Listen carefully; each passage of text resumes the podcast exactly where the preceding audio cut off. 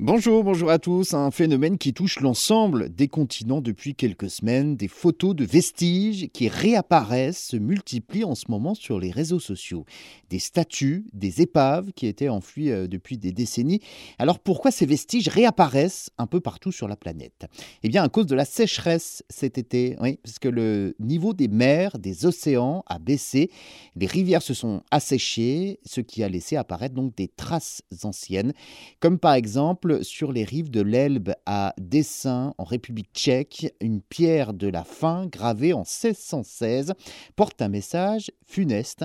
Si tu me vois, commence à pleurer émerger donc lors des sécheresses du début du Moyen Âge vers 1340 euh, pour que les prochains habitants prennent conscience des dangers provoqués par une sécheresse.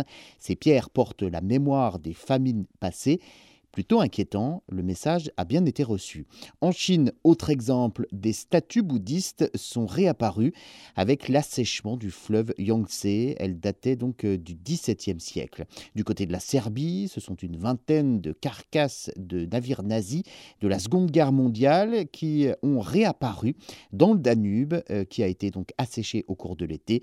Et plus étonnant encore, cette fois-ci aux États-Unis, la sécheresse a permis de révéler des empreintes de dinosaures vieilles d'environ 13 millions d'années enfouies dans une rivière. Et puis chez nous, en France, on n'a pas été épargné pour autant.